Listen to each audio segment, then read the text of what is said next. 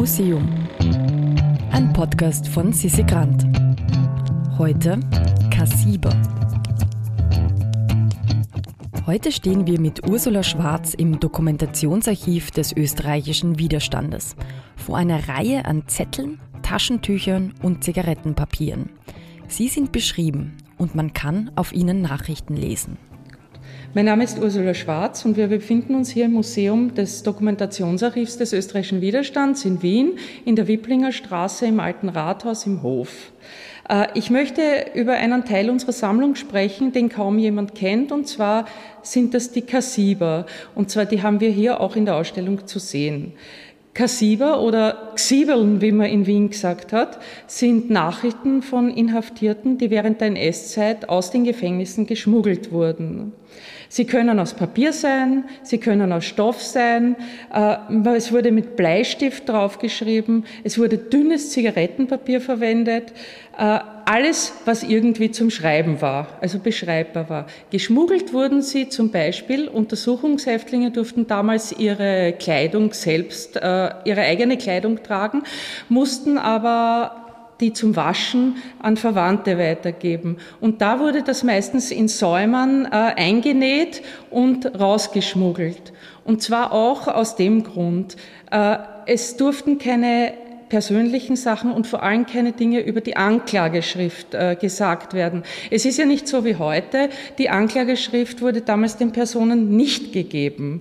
Sie durften sich die nur äh, unter Aufsicht anschauen und deshalb äh, gibt es zum Beispiel beim Lehrer Eduard Goeth die Anklageschrift auf einem Taschentuch mit äh, Tintenblei geschrieben.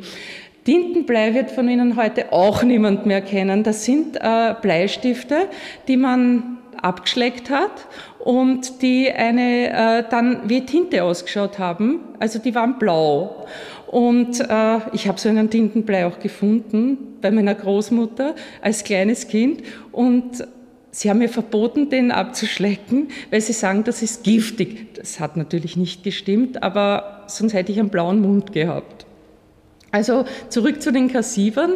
Eduard Goeth, das war ein Lehrer, der 1898 geboren wurde, in der Hinterbrühl, dem damaligen 24. Bezirk von Wien, gehörte den revolutionären Sozialisten an und hat sich in der NS-Zeit mit Gleichgesinnten getroffen, illegale Zeitschriften besessen und vertrieben und Feindsender gehört. Also man durfte ja damals nur äh, den deutschen Rundfunk hören und nicht Schweizer, Englisches, Russisches, also die hatten alle eine österreichische Stunde. Das heißt, die Nachrichten waren auf Deutsch, auch beim BBC. Und äh, also der hat das alles gehört. Er wurde dann zum Tode verurteilt, wurde verhaftet, zum Tode verurteilt und vom Volksgerichtshof wegen Vorbereitung zum Hochverrat äh, verurteilt. Im Gerichtsgefängnis Margareten ist er gesessen und da hat er auch die Kassiber geschrieben. Äh, einen, auf den die Anklage stand, und andere mit Briefen an die Kinder zum Beispiel. In einem steht drinnen, weil ich mich zur Gewaltlosigkeit bekannt habe, muss ich sterben. Darum klage ich an. Erstens Adolf Hitler. Zweitens Gestapo, Zimmer 223. Hier wurde ich genötigt, Protokolle mit Bekenntnissen, die nicht der Wahrheit entsprechen, zu unterschreiben.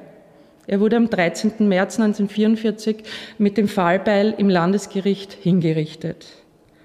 Die Kassiber, die wir hier haben, äh, haben wir haben besonders in letzter Zeit eine besondere Bedeutung bekommen, weil wir immer mehr von Personen bekommen, also von Angehörigen, von Kindern, von Enkelkindern, aber hauptsächlich von Kindern, die nicht wissen, was sie mit den Sachen machen sollen. Äh, sie bringen uns das, dass sie für alle Zeit aufgehoben werden. Wir sind ein Archiv, wir passen auf die Sachen auf und wir sind auch sehr dankbar, wenn wir welche bekommen. Und so haben wir etwa 150 Kassiber in unserer Sammlung. Die kann man sich auch anschauen. Natürlich äh, ist es ein bisschen schwer, weil sie konservatorisch natürlich schlecht beieinander sind, aber man kann sich die nach Voranmeldung anschauen.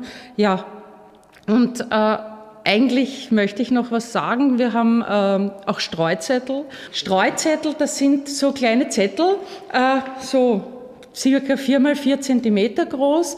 Die hat man äh, so aus dem Mantelsack rausgestreut auf die Straßen, also illegal natürlich, man darf sich ja nicht erwischen lassen, sonst äh, konnte man unter dem Fallbeil landen. Und auf diesen Streuzetteln steht ein Spruch, äh, der mich besonders bewegt hat. Und zwar hat das geheißen, Mütter voll Hunger, Kinder so bleich, Väter im Ketten im Dritten Reich. Nachrichten also, die uns dank des Archivs in der Gegenwart erreichen. Wer mehr Informationen und Überraschungen zu Kunst und Kultur erhalten möchte, kann sich jetzt auf www.immuseum.at zu unserem Newsletter anmelden. Dieser Podcast wird produziert vom Produktionsbüro Sissi Grant. Musik Petra Schrenzer. Artwork Nuschka Wolf.